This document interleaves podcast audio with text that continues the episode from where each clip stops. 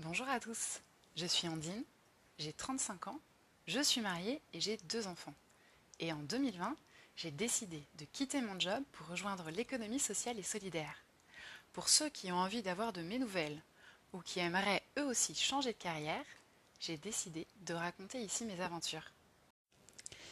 Cette semaine, c'est un peu particulier. Euh, j'ai demandé à Thibaut, qui est dans ma promotion, de venir euh, nous parler un petit peu euh, d'un sujet ou bien de sa transition professionnelle.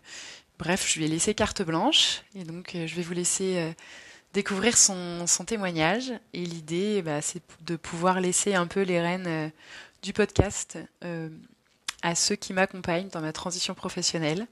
Donc cette semaine c'est Thibaut et à l'avenir peut-être euh, d'autres euh, joueront le jeu. Eh bien merci beaucoup Ondine euh, pour cette petite introduction. Je m'appelle Thibaut, j'ai 30 ans, je suis originaire de Nancy et je pourrais parler de toute ma vie jusqu'à maintenant, mais j'ai choisi de, m'apesantir sur, les 15 derniers mois qui se sont écoulés. Euh, pourquoi pas tout simplement parce que euh, début 2020, euh, avant même que le Covid se présente à nos portes, j'ai fait un burn-out. Et, je voulais en parler parce que bah, déjà d'une part, je trouve que c'est souvent un sujet tabou. Il y a énormément de non-dits par rapport à ce sujet. Il y a beaucoup aussi d'incompréhension. alors que moi finalement je l'ai accueilli comme, bah, comme une chance. et je vais vous expliquer pourquoi. Et, euh, et, puis, euh, et puis en fait euh, aussi parce que ça a été un point de départ à toute une réflexion de changement, de transition. c'est un gros mot en ce moment, la transition. ça peut revêtir plein de d'habits différents et, moi je trouve que c'est un, tout simplement un, mot pour, pour, pour dire qu'on remet l'église au milieu du village en, quelque sorte. Du coup, voilà, moi, comme, euh, comme je vous le disais, euh, en janvier 2020, euh, ça faisait 4 ans que je travaillais en ressources humaines pour un grand groupe de cosmétiques. Et, en fait, j'en pouvais plus de ma vie. J'en pouvais plus.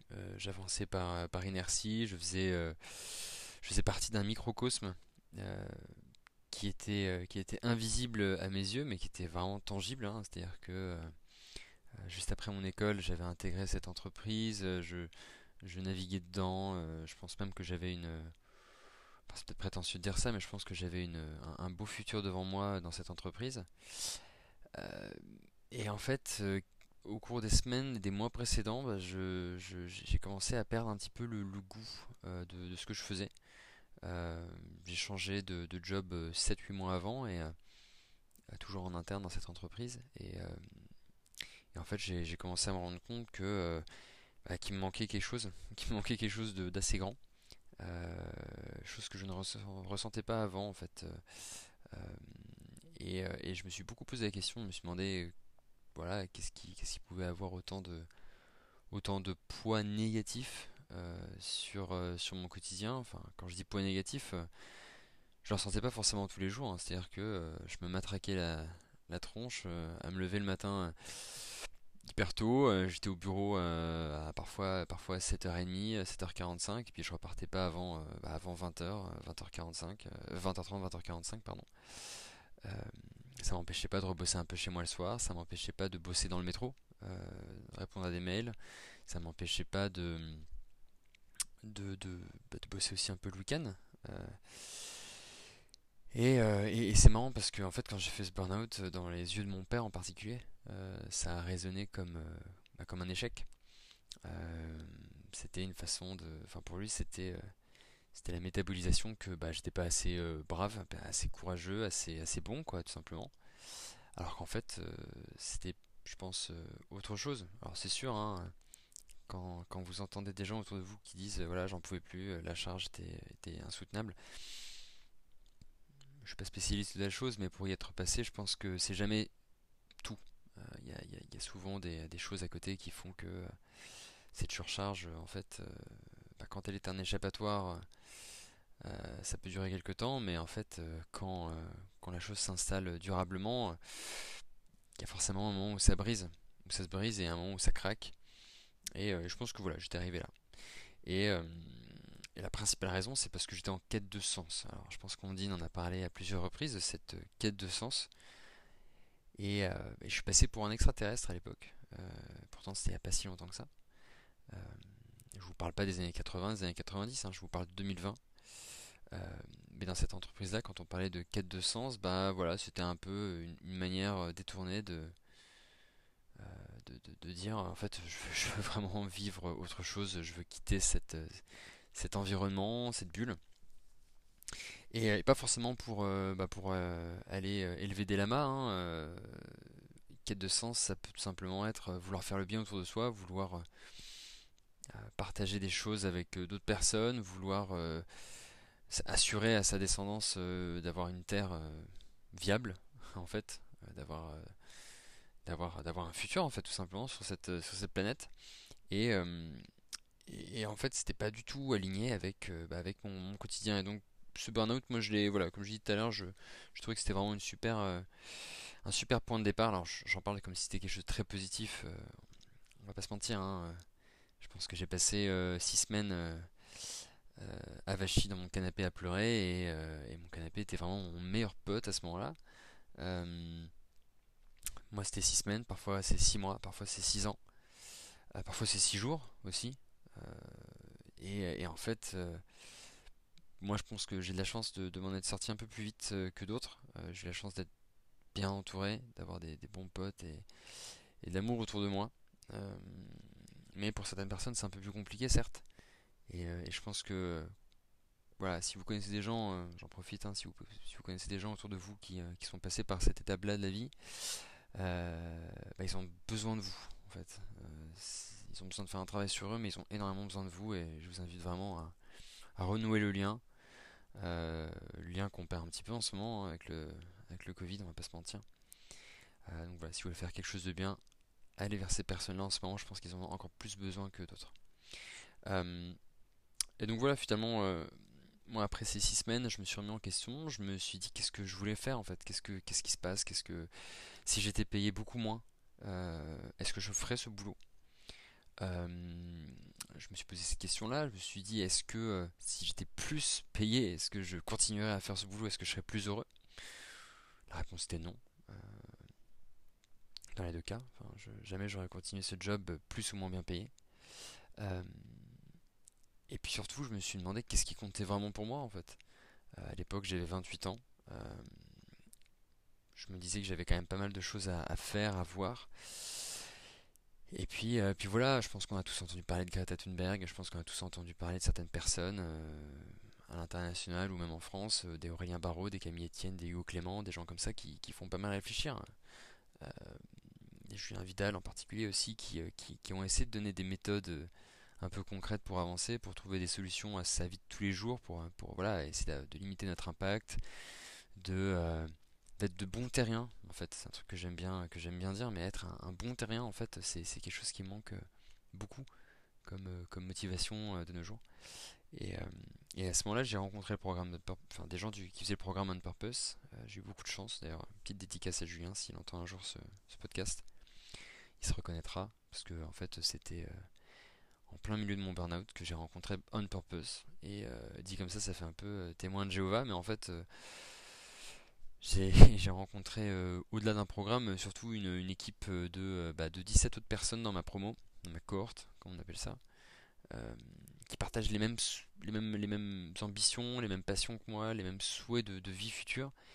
Et ça, ça a été un, élément primordial à prendre en compte quand j'ai décidé de, rejoindre le programme. Aujourd'hui, je suis en congé sabbatique, c'est-à-dire que techniquement, à la fin de mon programme, je suis censé revenir dans dans mon entreprise précédente. Aujourd'hui, je suis incapable de vous dire si je le ferai ou pas. Je pense que ça serait prétentieux de dire oui ou de dire non. Mais affirmer quelque chose aujourd'hui, ça serait, euh, ça serait pas tout à fait euh, intelligent de ma part, parce que voilà, finalement, le, cette année de réflexion, elle permet aussi de, de réaliser que c'est pas si facile que ça. Elle permet aussi de, voilà, de, de, de faire quelque chose d'utile, d'avoir ce sentiment d'utilité, puis de faire plein d'autres choses. Euh, moi, euh, voilà, cette année sabbatique, elle a duré un petit peu plus d'un an en fait, pour rien vous cacher. Euh, et j'ai fait plein de trucs que jamais je pensais faire, ou que jamais je ne pensais refaire. je me suis remis au piano, je me suis mis à lire, j'ai fait un stage de permaculture, j'ai été serveur dans un restaurant italien, j'ai fait un tour à vélo de deux semaines avec un pote, je me suis mis au théâtre, je me suis mis à écrire, quelque chose que j'avais jamais essayé avant, que je voulais faire, mais que j'avais jamais eu le temps de faire. Et j'ai écrit mon premier monologue, j'ai commencé à, le jouer, à penser à des projets un peu plus, un peu plus aboutis. J'ai peut-être moins d'argent, c'est vrai, mais je profite de chaque instant, chose que je ne faisais pas avant en fait. Je pense qu'avant j'avais l'impression de profiter de chaque instant que j'avais en dehors du boulot. Il était peut-être plus rare surtout, euh, et j'avais plus d'argent donc euh, peut-être que je me posais moins de questions. Si j'avais envie d'aller d'un point A à un point B, je prenais un bus, un taxi pardon. Euh, et, et, je me posais pas la question de est-ce que je peux le faire à pied, est-ce que je peux le faire en vélo? Aujourd'hui c'est, enfin, je, je, dis, pas que je prends jamais le taxi, mais euh, ou jamais les transports, mais je privilégie toujours des moments euh, peut-être un peu plus lents, euh, qui par essence sont moins onéreux, mais qui permettent ben, voilà, de, vivre la, de, vivre la vie et, pas seulement la traverser comme un fantôme. Et c'est facile de dire ça hein, aujourd'hui. je pense qu'à une époque j'en aurais été incapable. moi j'ai des amis qui travaillent encore dans cette entreprise, de tous âges. Hein, quand je dis euh, des amis, c'est pas que des 25-35, euh, hein, c'est des amis qui ont 45, 55, 60, 65. et parfois j'ai un petit peu de peine euh, pour eux parce que je réalise que moi j'ai eu beaucoup de chance, là encore, hein, de, de, de, de, me réveiller, d'ouvrir les yeux. et, je pense que certaines personnes ne s'en rendent pas compte ou ne s'en sont pas rendus compte assez tôt et, se sont rendus compte à un moment de leur vie que ils étaient trop, euh, trop, trop éloignés dans le, dans le cœur du, cyclone pour, euh, pour, faire, pour faire marche arrière. Euh, et ça, je le regrette parce que je pense qu'il y a beaucoup de gens qui aujourd'hui ont des choses à prouver de par leur éducation, de par leur, voilà, leur, situation familiale, etc. Et, qui vont passer leur vie à, vouloir se prouver ces choses-là. Et en fait, quand on réalise qu'on n'a rien à se prouver, euh, qu'on a seulement à laisser cette planète un petit peu mieux que, ben, comme on l'a connu quand on euh, bah, c'est gagné en fait. Euh, c'est le moment là où, on se rend compte que, bah, que voilà qu'il y, a plus que juste une grosse entreprise avec un gros job et une grosse carrière avec expatriation, bonus, etc.